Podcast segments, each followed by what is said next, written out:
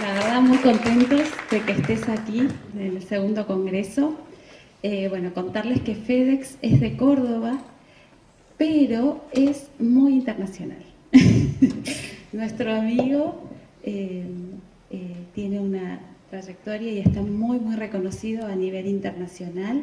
Es un gran terapeuta, así que escúchenlo atentamente porque hoy nos trae primicias, información nueva y bueno, agradecerte.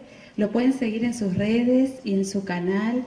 Eh, es entrevistado en todo el mundo, eh, así que es un privilegio que estés aquí con nosotros. Bueno, muchas gracias, muchas gracias Fede. Hoy voy a hablar de el alma y sus contactos con otras eh, realidades.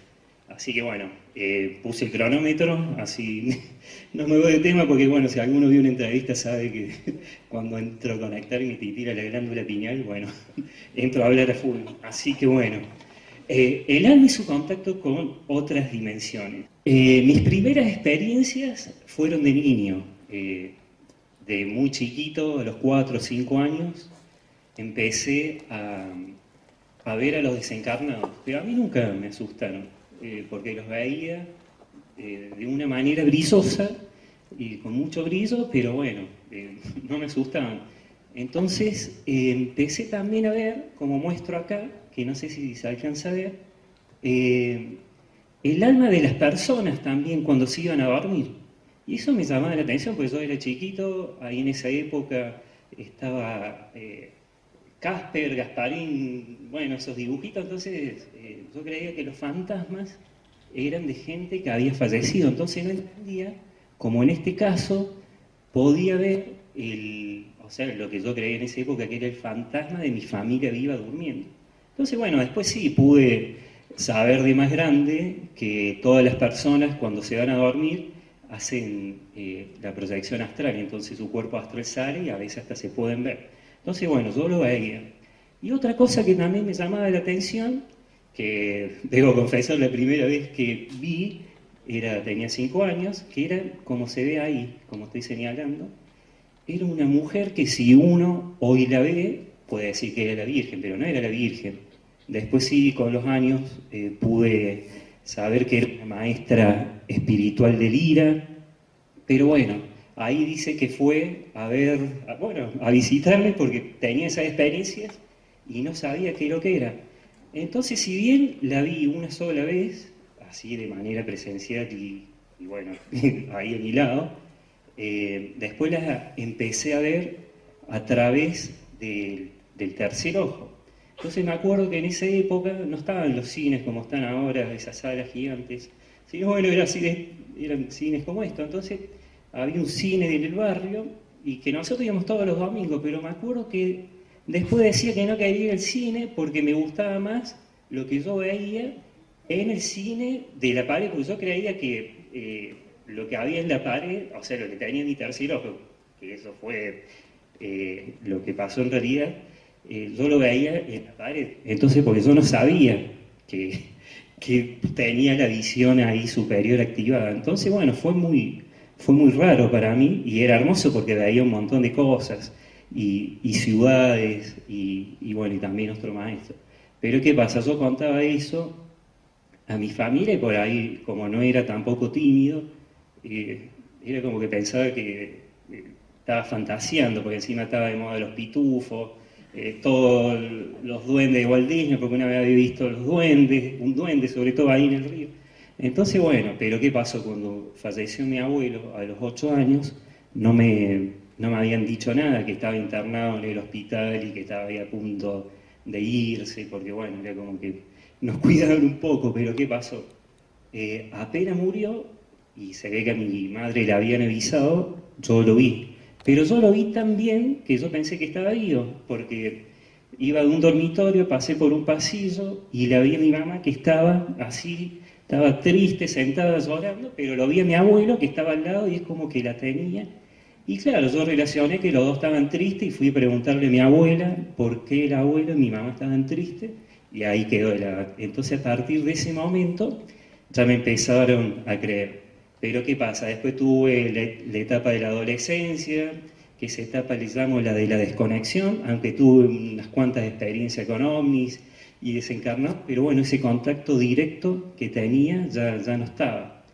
Y bueno, para ir resumiendo, entré ya en la etapa adulta y ahí sí empecé lo que se llama la, reconexión, eh, a conectarme, a reconectarme con, mi interior y de manera consciente y directa. Entonces, bueno, ahí empezó todo un camino. Me acuerdo que lo primero que, al lograr eh, reconectarme, lo, primero que me llegó es que eh, mi maestro espiritual, que no era alguien terrestre, sino, bueno, de otra dimensión, era alguien que se llama Picoroa, que era un maestro de Mu, que es una civilización perdida, y que él me había enseñado un montón de cosas ahí en una vida que tuve y me llamaba Kunini en esa vida. Entonces me empezó a dictar un montón de cosas, eh, me, me dio un ejercicio para volver a reconectar la visión superior y después otros ejercicios y unas técnicas porque me dijo que iba a través de las técnicas que utilizo con los registros del alma, que son registros acásicos pero a niveles más profundos, me dijo que iba a utilizar lo mismo que me había enseñado en esa vida eh, para utilizarlo ahora. Entonces yo al principio pensé que, bueno, esto, como que tenía un poquito de desconfianza. Entonces, ¿qué pasó? Me empecé a preguntar cosas porque yo quería buscar el error de, esa técnica.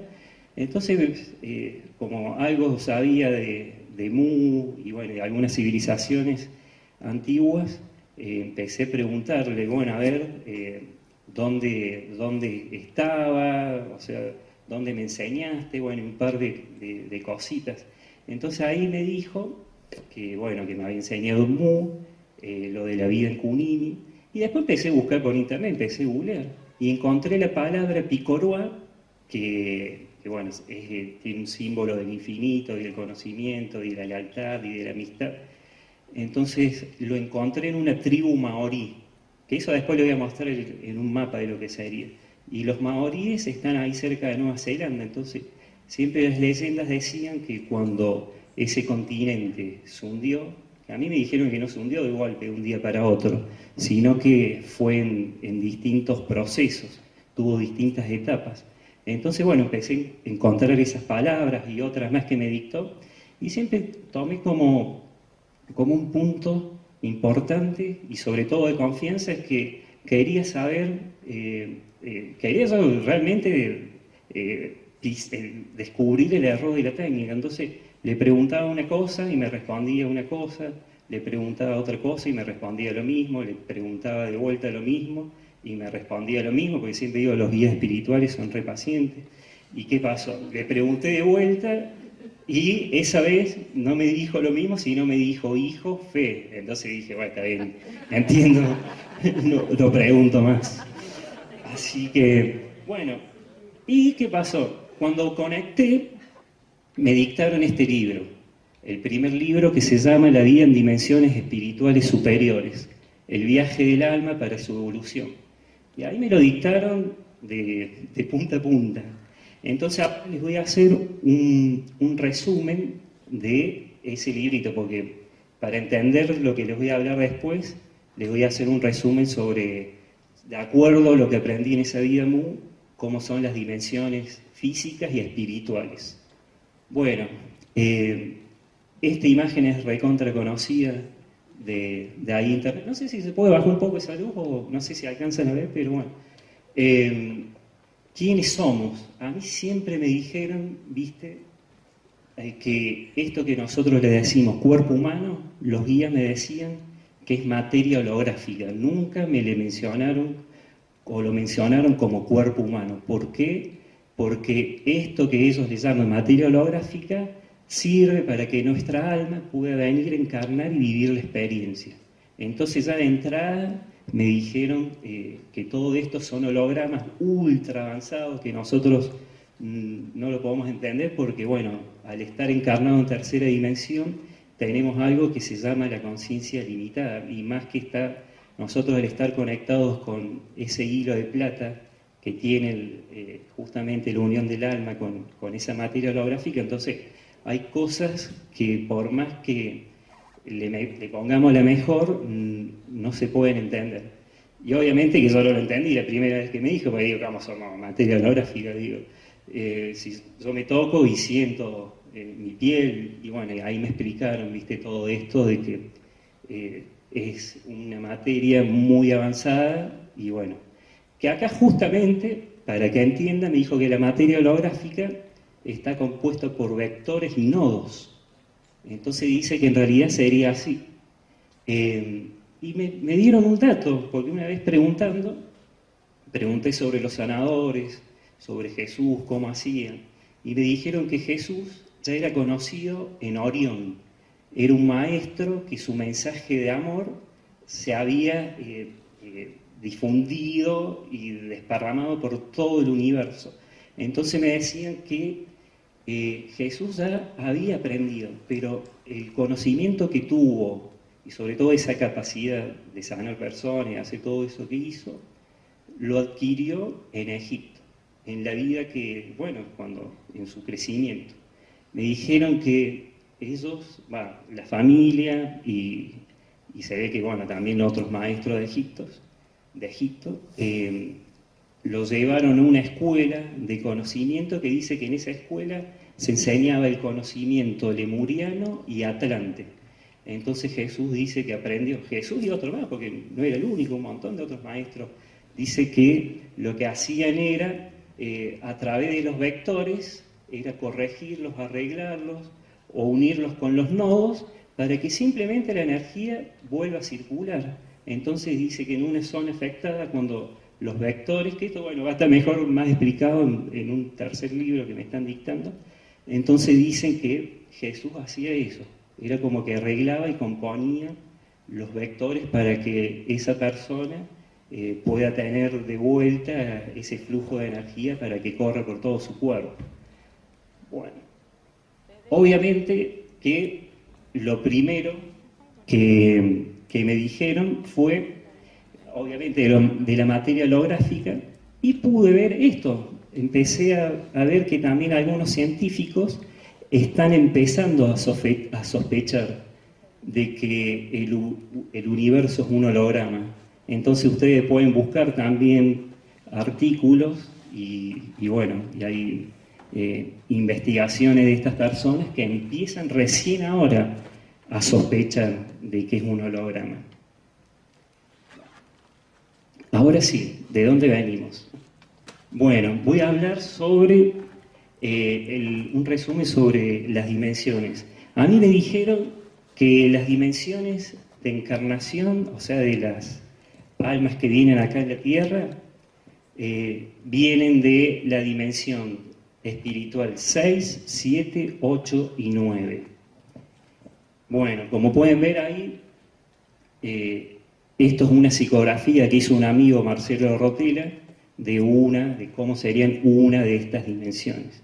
Pero bueno, a mí me dicen que las personas que vienen a la Tierra de la dimensión 6 son personas eh, que tienen un alma nueva, son almas nuevas, una dimensión donde existe una realidad también holográfica y donde esas almas eh, viven situaciones muy parecidas a la de la Tierra, porque recién están dando sus, sus primeros pasos.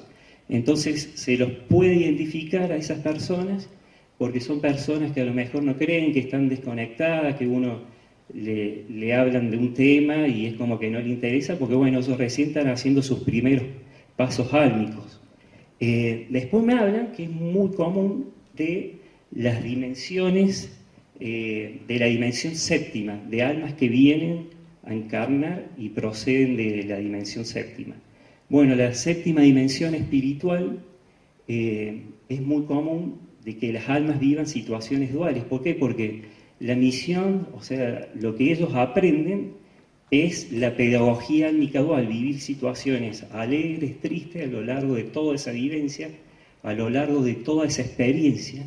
Entonces, de esas situaciones eh, aprenden para seguir evolucionando, porque a mí me dicen que ascender es evolucionar. Entonces, las almas que vienen de la dimensión espiritual número 7 son almas que están todavía en ese aprendizaje. Pero ¿qué pasa? un alma venga a la dimensión espiritual número 7 no quiere decir, y si ha pasado una situación triste y dolorosa, no quiere decir que tenga que volver a repetir ese momento triste y doloroso.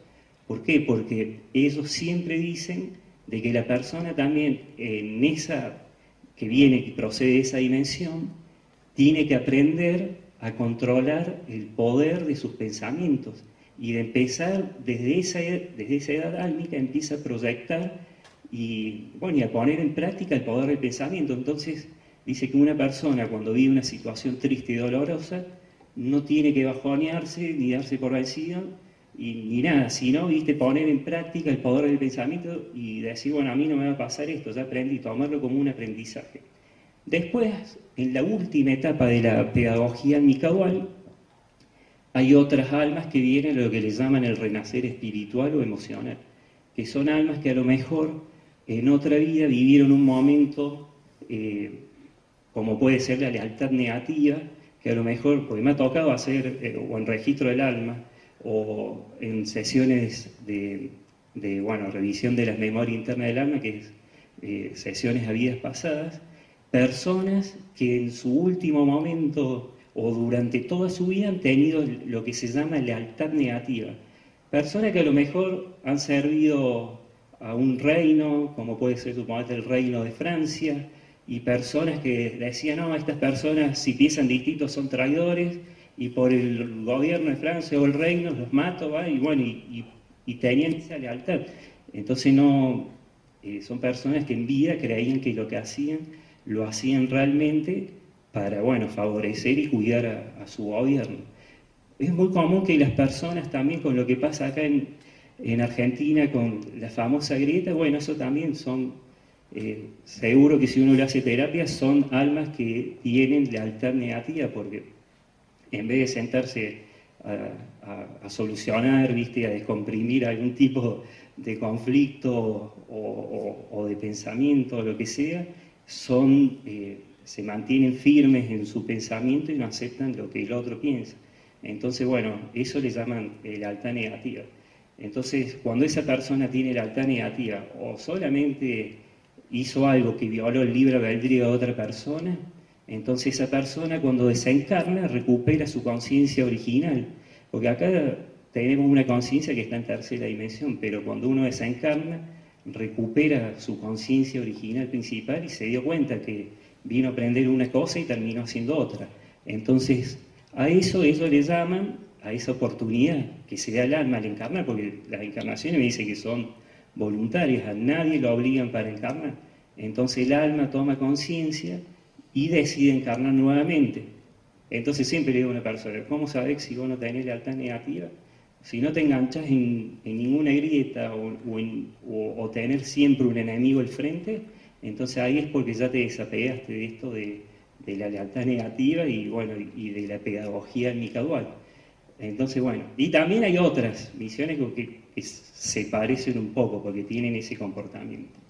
Después, bueno, eh, me hablaron de la octava dimensión espiritual, almas que ya no tienen karmas. A mí, cuando me hablan de, o sea, las filosofías eh, orientales, cuando hablan del karma y del dharma, a mí me le llaman, el, karma sería la pedagogía micadual, porque vienen a liberar lo que le llamarían karma.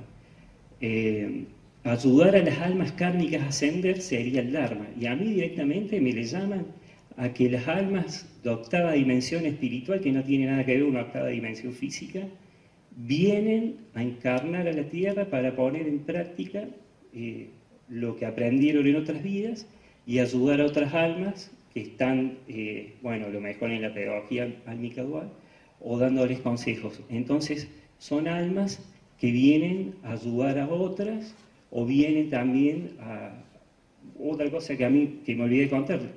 A los chakras nunca me le dijeron chakras, me le dijeron puntos energéticos y a mí me decían en vez de arreglar los chakras de alguien o armonizarlos, me decían los puntos energéticos de la materia holográfica. Entonces también me dicen que hay almas que vienen y encarnaron, además de ayudar a las almas kármicas a, ascender, a que evolucionen, que sigan creciendo y que no cometan a lo mejor algunos errores, eh, vienen a ayudar a mantener limpios los puntos energéticos, en este caso el planeta Tierra. Cuando van a otros planetas o a otros sitios, van a hacer lo mismo, pero con otros. Después están eh, las almas que vienen, bueno, en, la octava dimensión también eh, son cinco niveles de aprendizaje medicinal, igual que la séptima. Que algunos les pueden decir eh, la frecuencia, pero bueno, a mí directamente me, me le llamaron niveles, niveles de, de, conocimiento adquirido por el alma. Entonces, estas almas, cuando ya pasan también esa etapa de, ponerse al servicio de otros, eh, están en una etapa de que son sus propios maestros. Ponen en práctica todo el conocimiento adquirido de otras vidas. O sea, hay personas que a mí me dicen, oh, yo tengo una suerte bárbara, estoy apretado hasta acá en tal situación, pero siempre zafo. Y en realidad cuando uno hace terapia y, esa persona es su propio maestra, en realidad inconscientemente sabe cómo salir adelante de los problemas porque ya los tuvo en otras vías. Entonces pone en práctica todo lo aprendido en otras vías para solucionar cosas de esto.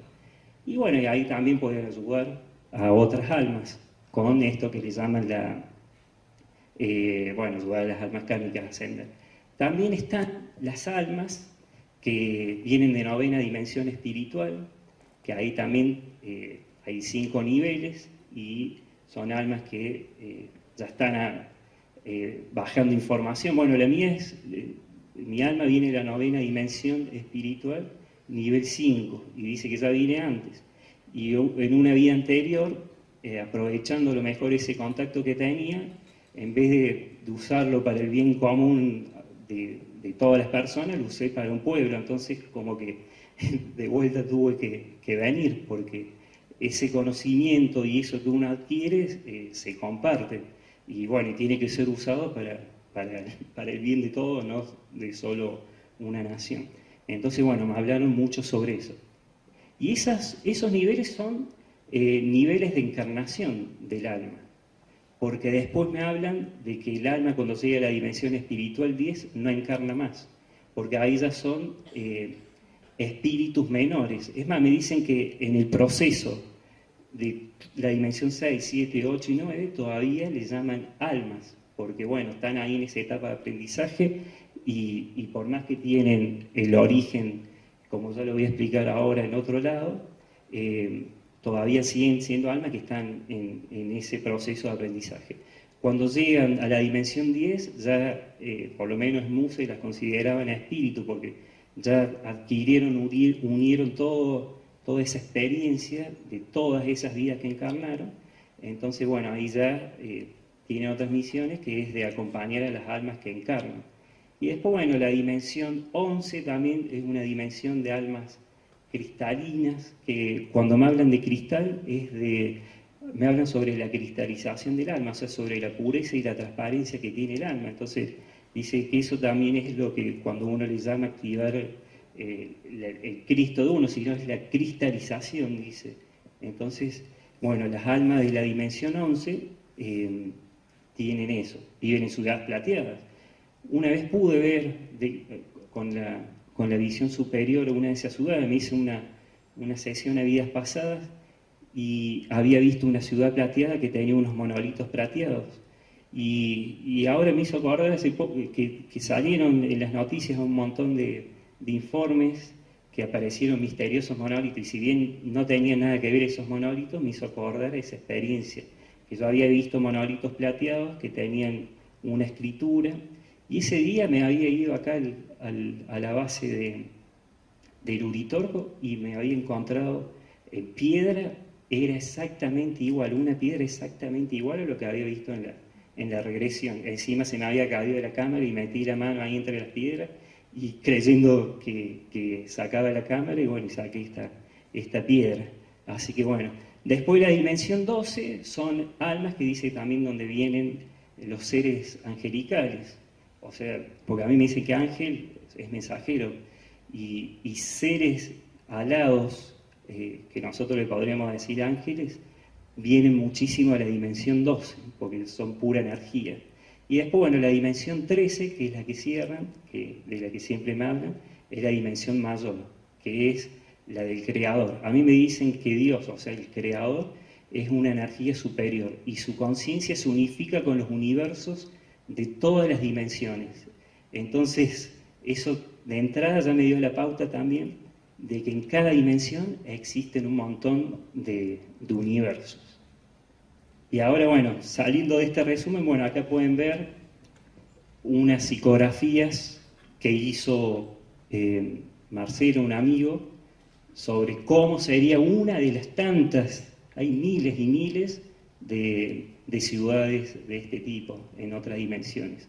Bueno, acá sería esto un centro Vincunip, que Vincunip quiere, eh, quiere decir eh, renacer. Bueno, y acá me represento porque, bueno, en esa dimensión superior, mi yo superior, que es mi esencia divina, justamente él está en esos sitios que no hay uno solo, hay miles. O sea, eh, que se encarguen, bueno, de acompañar a las almas cuando van a encarnar, que acá, bueno, represento como, como espejos y, hay otras teorías que no voy a tocar sobre los espejos como eh, portales dimensionales. Bueno, ¿cómo llegamos al cuerpo? Otra de las cosas que me dijeron, eh, ¿cómo, ¿cómo llegamos acá a la Tierra?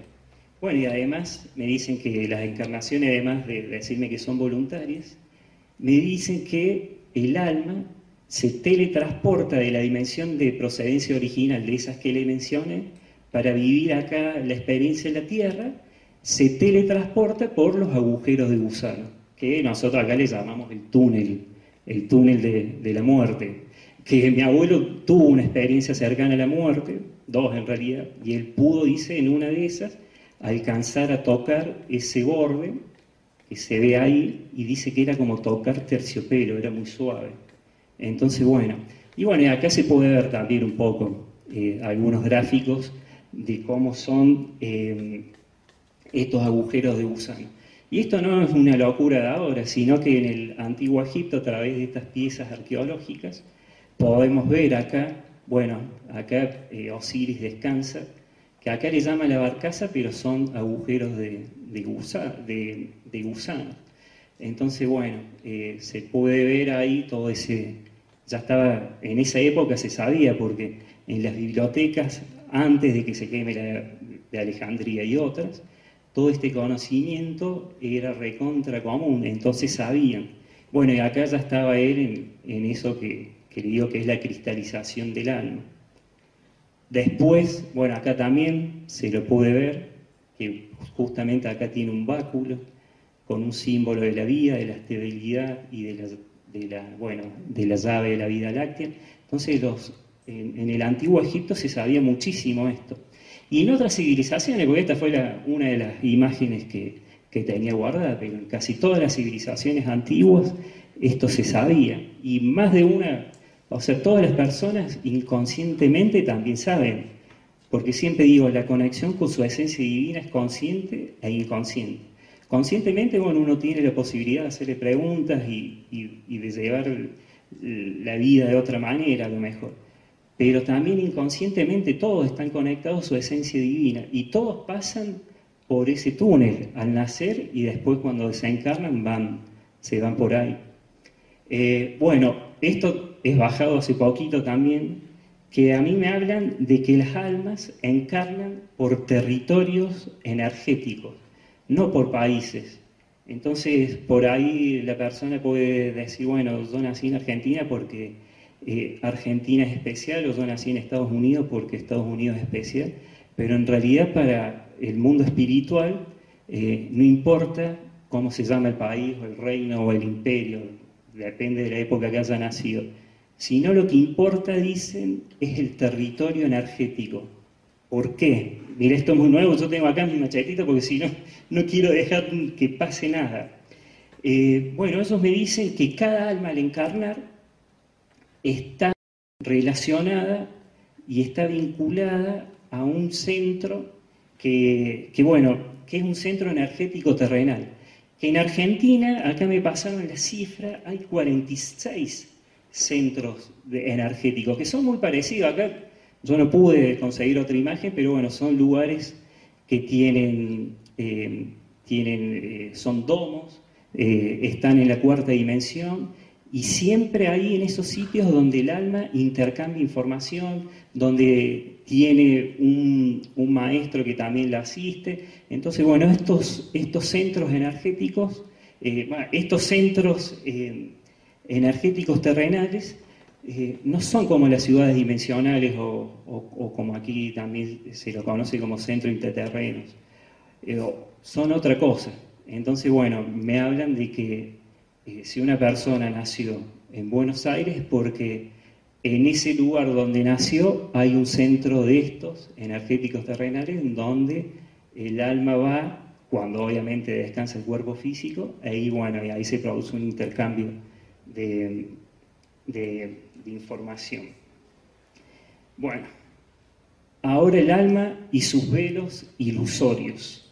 Bueno, un velo ilusorio, un velo es una realidad ilusoria que el alma tiene eh, para vivir la, experiencia que le toca. Y bueno, y acá me hablan mucho que eh, siempre de entrada me hablaron de que hay velos que son positivos, que son justamente los velos de nacimiento, o, o los velos, mejor dicho, de antes de encarnar, que es el velo ilusorio de esa realidad ilusoria que el alma eligió antes de encarnar para que, para que pueda vivir, como en este caso, eh, Federico en este cuerpo y viviendo todas esas, todos los pasos eh, de, mi vida. Entonces, cada persona tiene velos que son los velos que uno tiene al nacer, porque dicen que el verdadero libre albedrío es venir, encarnar y no acordarte de nada, porque si no, no tiene gracia, no tiene gracia venir a, vivenciar una experiencia sabiendo todo, por lo menos conscientemente. Entonces, los primeros años de la vida de la persona tiene esos velos, que son los velos que ya trae para encarnar. Pero ¿qué pasa? También tenemos otros velos, que esos sí son velos negativos, que son velos que uno va adquiriendo a medida que va creciendo. Uno de los primeros velos que tenemos también es el apego, el apego al cuerpo físico. Y, cuando uno se apega mucho al cuerpo físico también eh, se apega a lo mejor a no evolucionar y estancarse y entrar en un ciclo kármico porque se apega también a todas las cosas terrenales, a, todas las trampas de, la tercera dimensión, como le dicen. Entonces el alma, eh, cuando es un, niño y a lo mejor la familia tiene una experiencia y, esa familia a lo mejor es ultra religiosa y le dice que eso que vio, que eso que vio o experimentó eh, son diablos y que por ver eso se va al infierno y por un montón de otras cosas. Entonces ese niño se va a poner otro velo nuevo, un velo que si es negativo, que uno se lo pone acá eh, por las experiencias de tercera.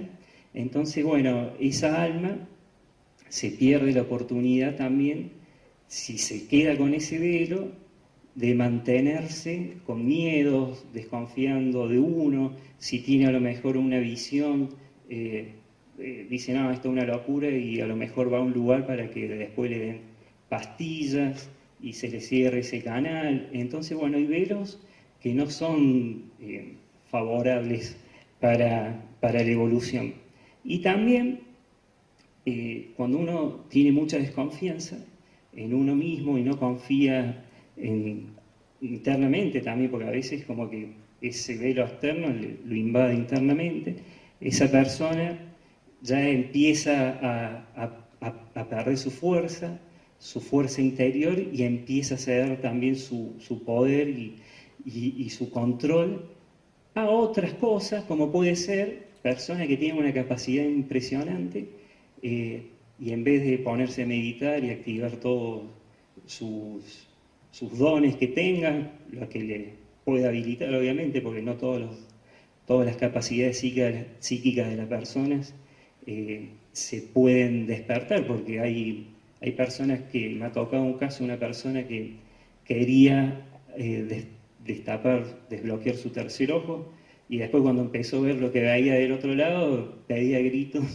y desesperado que se lo cierren. Entonces por eso digo, a la hora de esto hay que tener mucha responsabilidad y no tenerle miedo, porque uno de los, de los velos que también hay que quitar es el miedo a las formas. Nosotros estamos acostumbrados por esa conciencia limitada de tercera dimensión a creer que todo se mueve con la conciencia del humano y creemos que todos los seres de, otra parte de la galaxia respiran oxígeno y que tiene que ser parecido porque si no son parecidos a nosotros son malos y más con las películas de Hollywood y los miedos. Entonces, bueno, esos son velos que hacen que uno tenga miedo y ese control que uno tiene como, como alma, porque acá las almas tienen derechos. Y el primer derecho es que se haga respetar el libre albedrío de la banda, de, del alma y que ningún ser de otra dimensión negativo pueda interferir en la vivencia de la persona. Entonces, bueno, ahí es como que ese velo también le otorga la fuerza a otras personas y al otorgarle ese poder a otro, en vez de activarse y, y elevar su frecuencia vibratoria, va a esperar a que flotas galácticas lo salven, y va a ceder su poder a terceros. Y, siempre le digo a las personas, eh, cuando uno está en la dualidad, eh, uno siempre va a querer ver que alguien lo salve porque va a haber enemigos. Entonces, bueno, estamos en una dimensión que es muy es densa. Pero bueno, acá lo que uno tiene que lograr es despertar su interior y, no perder fuerza a lo mejor eh, creyendo que lo van a venir a salvar, porque uno activando todo eso, todo el poder interior y la fuerza interior que uno tiene, eh, no le hace falta ninguna nave eh, para que lo salven de nada, porque después ya voy a contar otras cositas que tengo preparadas. Uno al activar su, su, su, fuerza interior eleva la frecuencia y ninguna entidad eh, lo puede atacar. Entonces es como que, bueno, ya tiene su propia protección y es su propio guardián. Entonces, bueno, eh, no depende de, terceros. Bueno, el alma y su contacto con los guías espirituales. Bueno, acá eh, es otro tema también que, me apasiona y, quería, eh, bueno, compartirles porque hay veces que me dicen a mí, uy, Fede, ¿cómo hago para bajar esa información? Y acá esto se lo voy a leer tal cual como me lo bajaron, y aparte así porque, bueno, tengo el cronómetro. Eh, bueno, acá me acuerdo que eh, cuando le, pregunté sobre los guías espirituales, me dijeron así tal cual, eh, cada alma al encarnar comienza un nuevo aprendizaje. Los guías espirituales acompañan de manera permanente cada etapa del aprendizaje permiten que el alma cuántica, porque este, después de eso se lo voy a explicar, eh, siempre también a esta porción del alma que está encarnada me le dijeron el alma cuántica, porque se desprende de una, una parte de esa alma, se desprende de la esencia divina, o sea, de nuestro yo superior, que es la que viene a vivir la, experiencia.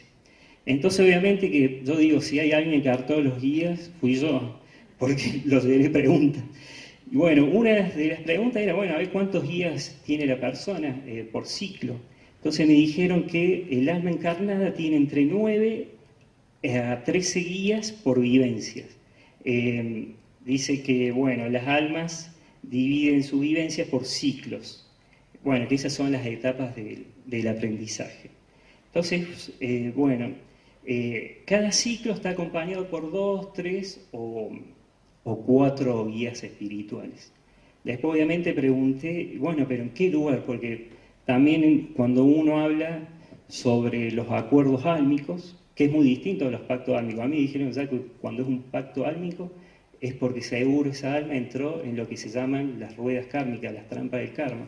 Entonces, seguro que esa persona a lo mejor en otra vida le engañaron y le dijeron que era un ángel o que era alguien como puede ser Jesús, alguien que ya no encarna más, entonces la persona por el ego y, por querer sobresalir y ser más que el resto, cae en engaños de seres arcontes, draconianos, insectoides.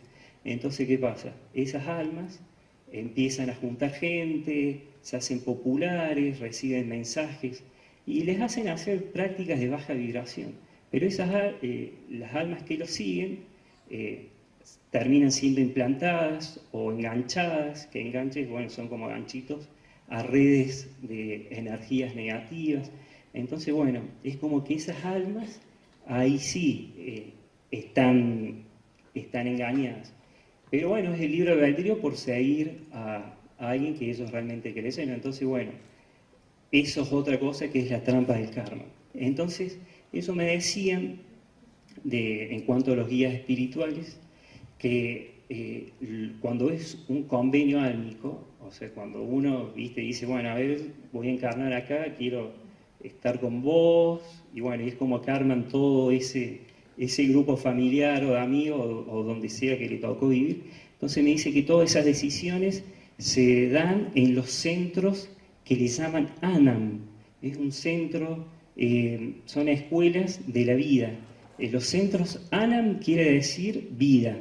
Entonces dicen que, bueno, estos centros son eh, escuelas educativas álmicas. Entonces en esos sitios eh, las almas, bueno, aprenden y, bueno, ahí deciden sobre qué van a hacer. Porque, bueno, acá pregunté dónde queda esa escuela y me dijeron que hay millones de escuelas. Eh, no solamente en este universo, sino en otros universos, en otras dimensiones. Entonces, bueno, siempre hacen hincapié en que hay muchos eh, centros ANAN, o sea, escuelas de, la vida.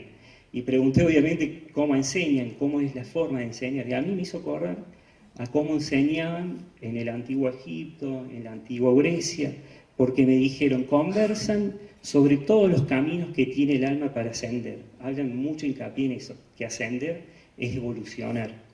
Eh, darle importancia al poder del amor. Comparten conocimiento universal muy útil e importante, elementos necesarios para la iluminación del alma. Entonces dicen que, bueno, es muy amplio el, conocimiento que adquieren ahí en estos centros. Entonces dicen que ahí hay también maestros de otras partes del universo, otros seres de, bueno, de, estas, de, esta dimensión y también de otras, porque hay muchísimos seres que vienen de otras dimensiones. Entonces, eh, también, bueno, estuve preguntando y me dijeron esto, porque me dicen que obviamente que todas las almas cuando vienen y encarnan, todas esas vivencias quedan almacenadas en la rueca del alma, que la rueca es como un mecanismo que tiene el alma, es como una memoria que le, sirve vivir ¿viste? guardar toda esa, esa información. Entonces, todo lo que uno vive estando encarnado en tercera o en, la dimensión que, quiera ir, toda esa información queda almacenada. Entonces, obviamente que eh, pregunté, ¿viste? Eh, bueno, y después cuando uno desencarna, ¿qué pasa con esa información? Entonces ahí me dijeron que el alma cuántica, eh, ah, no, es un lugar, me dijeron, es un lugar dentro de nuestra esencia, en la dimensión espiritual de procedencia del alma dice que en esa dimensión el registro interno eh, no tiene ni papeles ni tecnología, o sea que no son como las bibliotecas acá que hay papel, sino me dijeron, es un lugar dentro de nuestra esencia divina, mucho mayor a cualquier lugar físico terrestre. Eh, es un lugar dentro de nuestra memoria cuántica, no tiene límites. Entonces, bueno, como verán, eh, quería compartir cómo me bajan a mí eh, cómo me escriben directamente los mensajes, porque a mí nunca me hablaron de vosotros o como eh, por ahí pueden eh, bajar información de otras personas con ese español antiguo. Me acuerdo que la primera vez que empecé a conectar le dije, y sobre todo a la hora de hacer los registros completos del alma, le dije que esa información me la bajen directa y clara, porque al principio me la empezaban a bajar todo como de manera poética, entonces le dije que no que me lo bajen claro porque quiero que una persona estando acá en tercera dimensión entienda a qué vino, porque si uno quiere saber a qué vino es porque su libre albedrío está aceptando a, estar en contacto con su, su, yo superior, o sea, con su esencia divina y tener, viste, otra vivencia más consciente. Igual me dicen que el alma, cuando no tiene ese contacto con, su vida espiritual, vive la, experiencia mucho más intensa que a lo mejor uno que está consciente. Digo más intensa en el papel, porque si le pasa una situación triste hay personas que eh, se ahogan un vaso de agua y es como que dicen, no, ¿por qué me pasó esto? Y bla, bla, bla. Entonces, bueno, porque no saben, entonces ellos eligieron también esa manera de evolucionar, pero bueno, viven más intenso. Eh, entonces, bueno, y ahora sí voy a hablar sobre esto, una breve descripción de los tipos de guías que tenemos. Bueno, eh, nosotros tenemos guías eh, que son muchos eh, ancestros. Los guías ancestros les llaman los antepasados. Entonces es muy común que estos guías sean, em, sean guías de un familiar. Es muy común que una persona haya visto un familiar fallecido y dice, oh, pero ¿qué pasa? Ahora mi abuela eh, ¿por qué la veo tanto? Es mi guía. Bueno, y seguro que esa abuela ha tenido o, ha llegado a la dimensión 10 y se ofreció a acompañar el proceso de esa persona que quedó. Pero bueno, eh, los guías eh, antepasados son almas que han vivido encarnaciones. Entonces, ellos siempre están, o casi siempre, pero bueno, hasta ahora acompañando a las personas, sobre todo las que están en tercera dimensión. Son una de las dos o tres o cuatro que tienen, y por lo menos en la etapa adulta, segurísimo. Después, bueno, eh, otros guías que tenemos son los guías de seres galácticos que hay. Eso también explica por qué hay personas que tienen más contacto y, más relación con algún tipo de de, raza. Entonces, bueno, a mí me dicen que muchos de estos guías son, eh, primero que han sido maestros de personas eh, que tuvieron una encarnación en otra vida, o en estos centros Anam, en estas escuelas de la vida. Entonces, una persona por más, porque, bueno, eso me olvidé comentarle de los orígenes álmicos. La, gran mayoría de las almas vienen o del cinturón de Orión. Hay muchas personas que de niño miraban cinturón de Orión en las Tres Marías y sentían nostalgia. Y cuando uno le hace terapia de los registros completos del alma, le dicen que su alma viene de Mintaca, o viene de Almitac, o viene de Arturus, o almas que vienen de Pléyades, muchísimas, de Maya, de Acción. Bueno, mi alma viene de Acción, pero hay almas que vienen de Electra, y entonces uno, claro, no puede entender, pero ¿cómo el, alma viene de allá si yo estoy acostumbrado a leer o, ver en programas de que los extraterrestres son distintos a nosotros? Y en realidad porque uno está viendo el cuerpo físico de ese ser. Entonces el cuerpo físico tiene esa forma, pero el alma es, energía, es esa esencia que tiene. Entonces, eh, yo hoy puedo estar encarnado acá, pero después puedo encarnar en otro, en otro lugar, en otro planeta, y, tener un cuerpo que si yo lo veo y si, tuviera miedo a la forma, saldría corriendo. Porque bueno, uno está acostumbrado también a, relacionar y, a comparar todo con la experiencia nuestra, o sea, siempre desde el punto de vista del humano. Pero en realidad casi todas las almas, y para mí la gran mayoría, vienen de, eh, bueno, de lo que nosotros llamamos eh, constelaciones, muchísimas de Orión, muchísimas de Pleya, de Lira. Entonces, bueno, y por eso también explica por qué hay personas que tienen más contacto a lo mejor con los pleyadianos, porque además de que a lo mejor un pleyadiano ha sido su maestro en otra vida, ese pleyadiano es un pariente álmico de esa persona, entonces por eso también explican a veces de que una persona tiene más relación con algún tipo de raza que con otra porque bueno, pasa también por el origen. Esos no ven el cuerpo, lo ven como materia holográfica, ellos saben quién viene de Pleya, de quién viene de Orión, quién viene de Arturus, entonces como que bueno, eso, eso ya lo saben. Bueno, este es otro tema también que me gusta mucho, que es de los espíritus elementales. También, eh, y hay almas que tienen eh, contacto con los espíritus eh, elementales de la naturaleza. ¿Por qué? Porque también eh, han sido sus maestros, sobre todo los gnomos y las hadas, en, otras, en otras encarnaciones, sobre todo que yo voy a explicar dentro de un ratito, en otras civilizaciones. Entonces es muy común también, no tanto, pero a veces sí, de que un hada, sobre todo, sea un guía espiritual de una persona. Y acá, bueno, estos sí ya son más conocidos porque son maestros ascendidos. Hay muchísimos maestros ascendidos que también, a mí me gusta preguntar cuando hago terapia, si suponete hoy acá nosotros conocemos alguien como el nombre del maestro Uriel, o sea, el arcángel Uriel, porque acá uno de los velos religiosos en esta era lo hace, los presenta así como un arcángel, pero en realidad en otra era fueron, o esa misma energía se lo conoció con otro nombre. Entonces hay personas que eh, reconocen a su maestro no como lo llaman ahora, sino como se lo llamó en otra era. Entonces, bueno, es muy común también de que haya personas que tengan guías eh, que nosotros le, llamamos maestros ascendidos.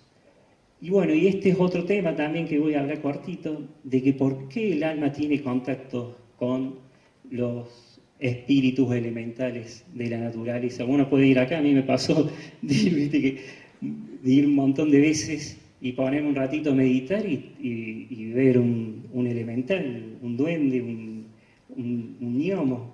Entonces, bueno, eh, obviamente que también estuve, preguntando sobre esto y me dicen que ellos eh, son protectores de la creación. Eh, tienen, a nosotros nos llaman materia holográfica, pero ellos tienen una materia holográfica molecular superior.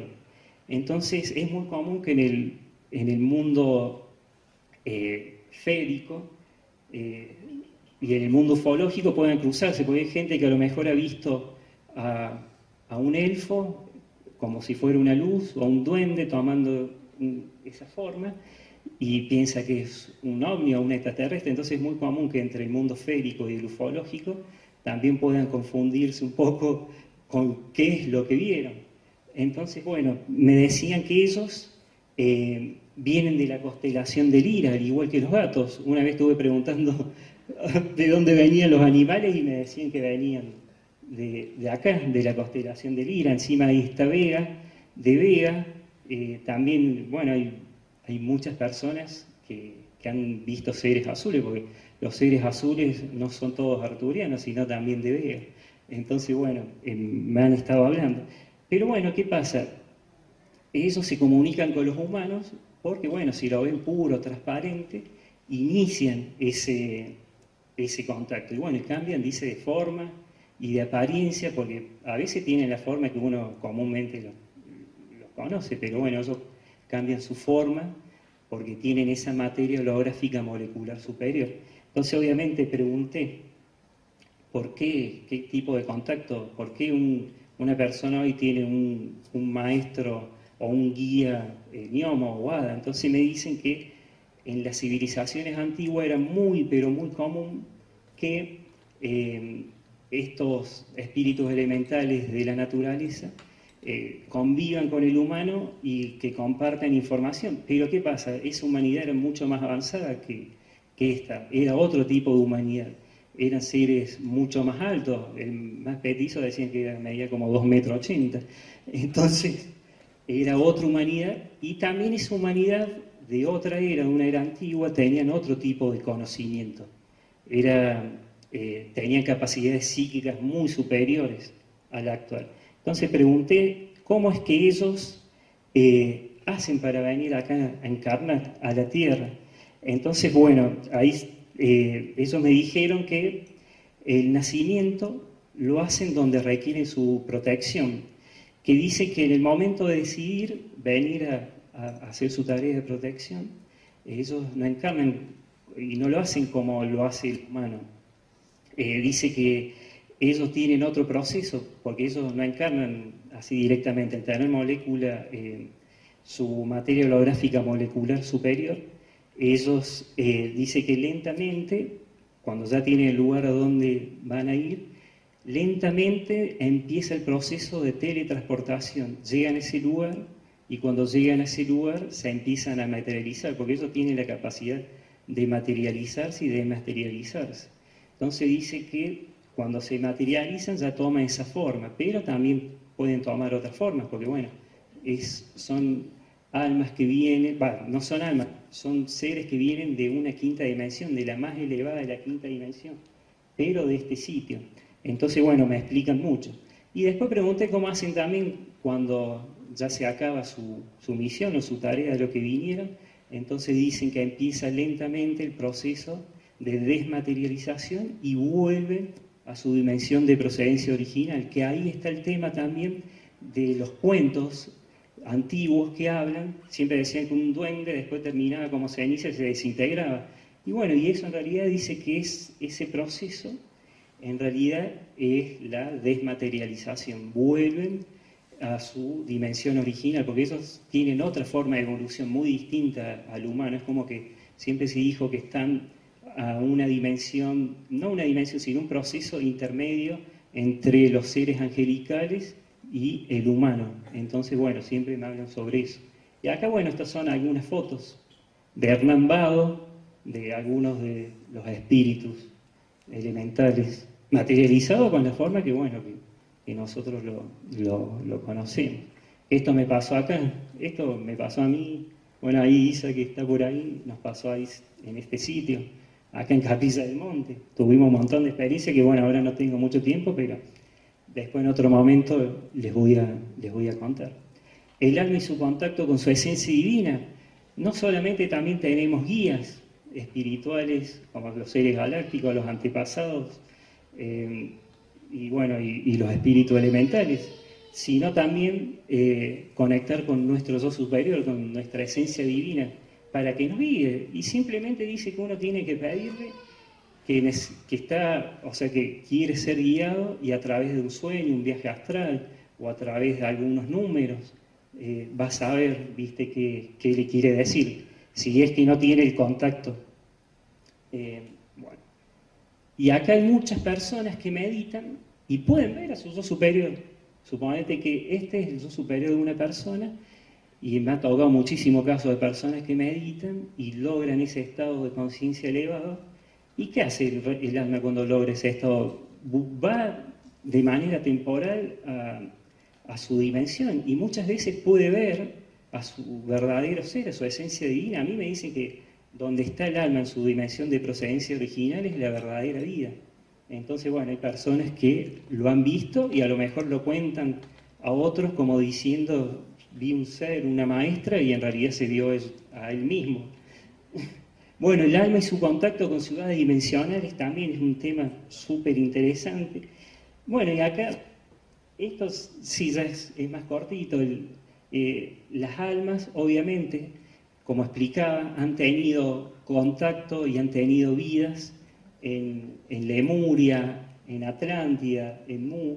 Entonces, bueno, eh, es como que ya inconscientemente este tema les atrae y al ver o al leer sobre Atlántida y Lemuria o Hiperbórea o, u otras Guagartas u otras civilizaciones hoy no reconocidas por la arqueología oficial, sienten eh, emoción, se le eriza la piel. Bueno, en este momento al ver esto se me está erizando la piel.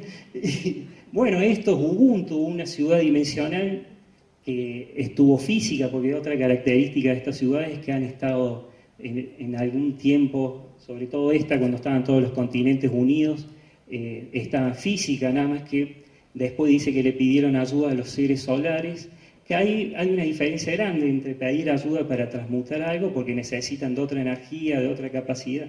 Entonces, bueno, esta ciudad ahora sí está en, quinta dimensión, en la más elevada. Entonces, bueno, ahí pueden ver seres. Uno si tiene miedo a la forma y ve ese ser, se puede pegar un susto bárbaro, pero son re bueno, Astrán también, eh, si bien Astrán obviamente existió, Hiperbórea, eh, hay muchas personas que recuerdan, tienen vida, que han recordado alguna vida en Astrán. Eh, estos son también planos de la tierra interna, porque a mí nunca me le llamaron la tierra hueca, sino la tierra interna. Y acá, bueno, expediciones de alemanes tienen mapas hasta con entradas. Entonces, bueno, hasta una caverna han medido esto es allá así en la Antártida. Entonces, bueno, Lemuria, dice que la verdadera ubicación de Lemuria es abajo de la India, por eso eso explicaría eso explicaría el conocimiento que hay en, la India. Y Lemuria dice que estuvo conectada con Mu, que vino, en un momento estuvieron juntas y fueron contemporáneas con la Atlántida. Bueno, acá para ir cerrando, les voy a ir mencionando algunas cositas. Bueno, esta es una nacional queruma que está en la bahía de San Borombón y que explicaría un poco por qué tantos avistamientos en esa zona, que después se lo voy a explicar. Bueno, igual pueden ver algunos de los videos que está ahí explicado.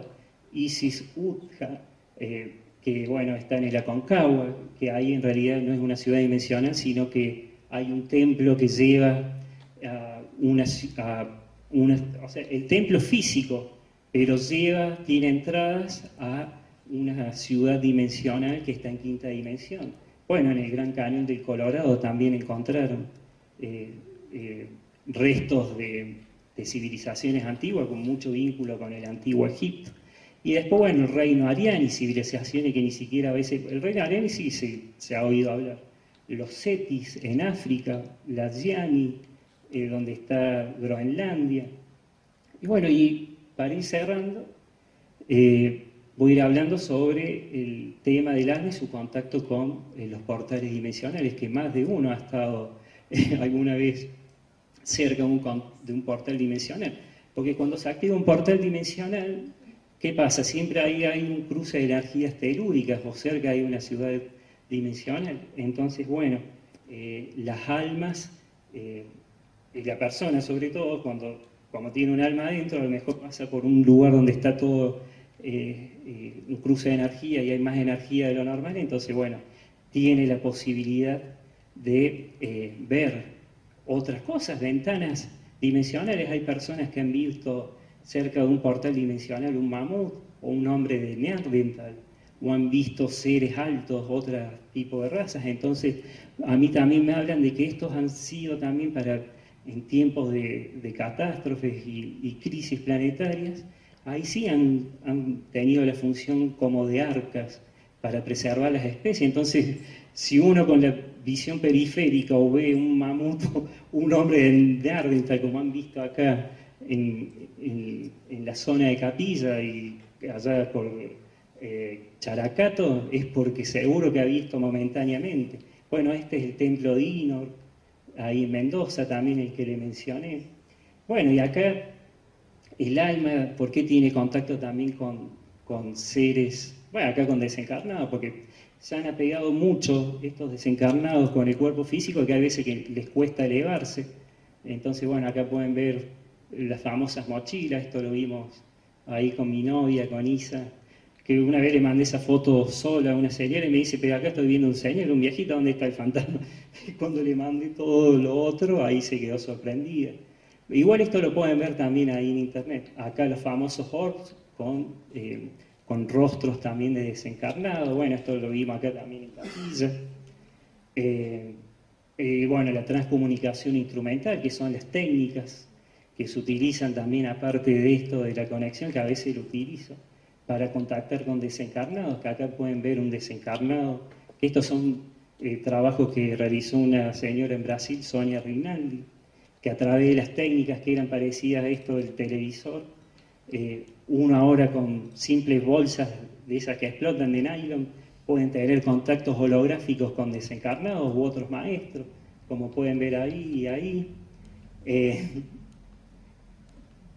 esto lo hice, esto fue una sesión mía de seres eh, felinos, que eso, bueno, ya muestra las dos últimas tres y pueden ver, me acuerdo que había hecho una, una sesión a una persona y si bien eh, esa, persona, esa persona tenía un maestro que venía de Sirio, que eran los de cabeza alargada, eh, a mí me decía que había un felino de Sirio en ese lugar, o sea, donde estaba haciendo terapia.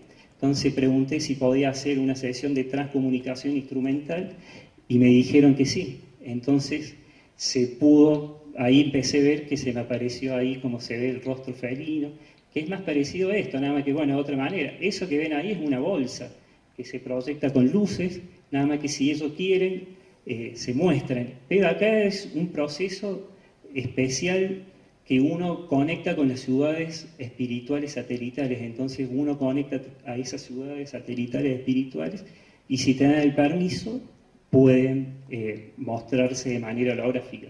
No se recibe mensaje, pero sí se muestran. Como acá también se vio un maestro en esa ciudad dimensional. Bueno, y acá esto es ya también para cerrar, el alma y su contacto con los universos paralelos. Muchas personas han tenido a lo mejor una, un, se han han visto una catástrofe o han visto algo y creyeron que iba a pasar en esta realidad, pero no, pasó en otra, en otra dimensión. Entonces, bueno, hay personas como el alma también es atemporal, puede ir también a dimensiones paralelas y uno puede soñar otras realidades paralelas y, puede, entre paréntesis, soñar porque lo ha visto, eh, lo ha visto de manera astral.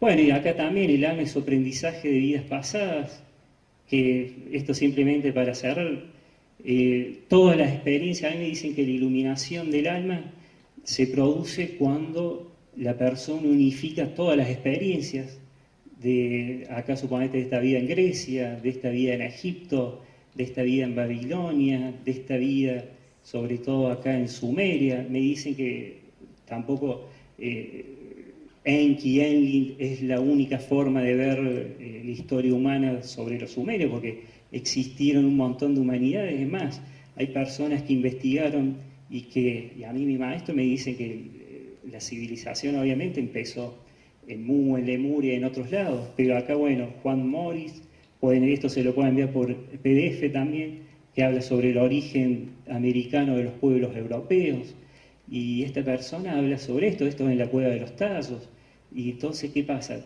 Eh, por más que uno a lo mejor diga, no, pero no hay restos arqueológicos de Lemuria ni la Atlántida, pero a mí me dijeron que eh, los, las, eh, las, líneas temporales se cambiaron cuatro veces. Entonces, por eso uno puede ir a buscar la Atlántida y tal vez no encuentre nada, pero sí puede encontrar, me dicen que cada ciudad dimensional y cada ciudad como esta, como la Atlántida, que sí existe ahora en quinta dimensión, Lemuria existe en quinta dimensión, Hiperbórea existe, existe en quinta dimensión, ya hay un planeta que existe en quinta dimensión en donde a través de esos portales uno puede ir. Entonces, ¿qué pasa? Eh, uno unifica todas esas experiencias vividas en toda la vida que ha tenido y ahí dice que se produce la iluminación. Unificar, cuando uno se se ilumina, dice que se sale también de, todos los, de la dualidad. Por eso digo que cuando uno se unifica, adquiere bueno, la cristalización del alma, se eh, quita todo lo dual, ya no te importa, porque ya en esas dimensiones, al ser más elevadas, no te importa si hay una federación galáctica o, si hay guerras cósmicas, porque ya transmutaste toda esa densidad que en una menor medida es un velo todavía, y también en una menor medida es dualidad, porque necesitas una fuerza galáctica de luz para vencer a un mal. Entonces esas son cosas de densidades un poquito más densas de acá. Allá directamente en otras dimensiones ni siquiera hacen falta las naves, se teletransportan. Y la importancia de la cuarta dimensión, la cuarta dimensión es más vida que en tercera, ahí sí, hay naves, hay federaciones galácticas, porque en la cuarta dimensión está entre, obviamente, entre la tercera y la quinta, pero es una dimensión en donde está todo muy, eh, muy dual. Entonces, bueno, eh, se habla sobre, sobre mucho eso, por qué tantas personas tienen contacto con los venusinos, con gente de Marte, y no es de tercera dimensión, sino de la cuarta dimensión. La cuarta dimensión es muy importante también. Y en la cuarta dimensión también existen entidades oscuras, pero uno al elevar la frecuencia y al y el, bueno, al, iluminarse trasciende todo eso, entonces ya no te importa, viste, todo eso que pasa abajo, uno ya vive en paz, en armonía, y, bueno, y está en la dimensión que a lo mejor casi todas las religiones y casi todas las filosofías le pueden llamar el paraíso, porque ya está en un lugar que es totalmente distinto y ya no te preocupas por la guerra. No es felicidonia como digo de los Simpsons, es otra cosa, porque es un lugar donde existe el amor, el respeto y bueno, y, bueno, todo eso que, hace que uno viva en paz y, feliz. Bueno, y acá por último, que quiera ver más información, está ahí la página mía, frecuenciadelalma.net. Y bueno, espero que les haya gustado y por ahí, perdón que haya sido rápido, me pasé no ver, pero bueno, muchas gracias.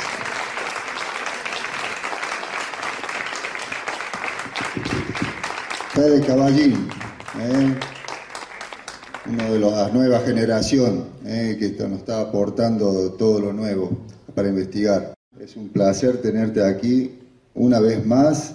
Es la segunda participación que tiene del, Congreso, así que la verdad que es mágico, mágico, mágico. Yo le voy a pedir otro aplauso para, para Fede, porque realmente tiene mucho para dar